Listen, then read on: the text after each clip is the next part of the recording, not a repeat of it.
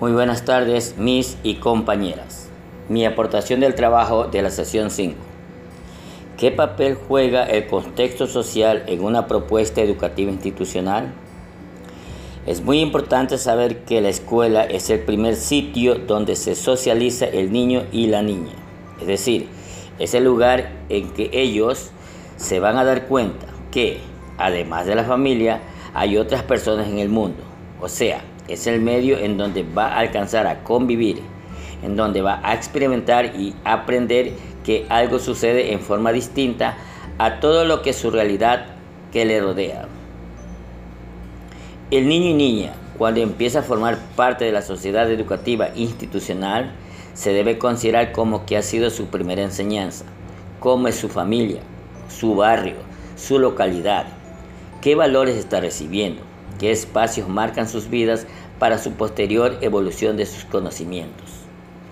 Lev Vygotsky manifiesta que el desarrollo intelectual del niño o niña no se lo entiende como independiente del medio social eh, con el que se encuentra. Entiende que el desarrollo de las funciones psicológicas superiores se da primero en el plano social y después en el nivel individual. Es decir, su teoría se basa en el aprendizaje sociocultural de cada individuo y por lo tanto en el medio en el cual se desarrolla.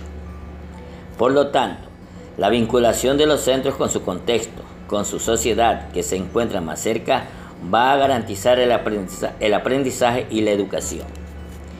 Es muy importante que la familia, así como la escuela, ayuden al niño y niña para que encuentren su verdadera vocación.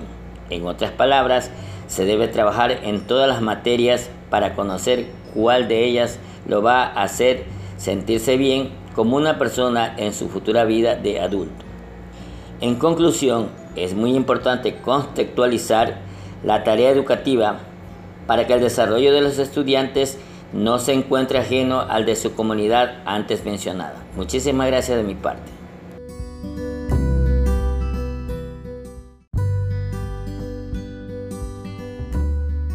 Buenas tardes, estimada docente y compañero Chilán. Eh, el aporte que usted ha realizado es muy interesante. permítame, por favor, eh, aportar con lo siguiente. Para mí, todo planteamiento educativo debe estar articulado en una estrecha relación con el entorno. Este entorno está formado por la familia, las instituciones escolares, medios de, de comunicación, los vecinos, etc. Los estudiantes participan con un sinnúmero de vivencias entre lo que se aprende fuera y dentro de las, escuelas. Es decir, se establece un intenso diálogo con el entorno que se, que se concreta en un flujo de intercambios culturales, además de una serie de valores, costumbres y realidades culturales que se encuentran tanto alrededor como dentro de cada uno de nosotros que llamaremos el entorno sociocultural. A partir de la escuela se puede tales como la organización de programas y tareas en torno a la mejora de la comunidad, estableciendo distintos niveles de cooperación, coordinando los esfuerzos educacionales de la comunidad, facilitando los canales de participación. Como afirma Del Val en el año 2000, la escuela no puede llegar a cumplir su misión educativa sin problematizar sobre el contexto social que la rodea. Si bien ha de armonizar esta sociedad y desde ella seguir trabajando activamente para la mejora de la vida personal y comunitaria.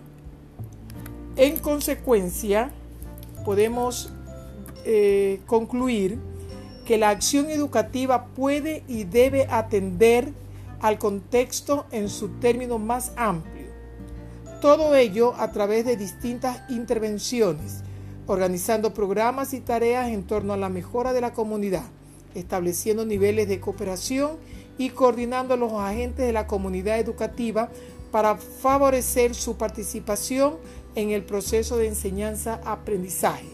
La vinculación de los centros escolares con su entorno es un factor importante, decisivo e inclusivo en la calidad e innovación educativa.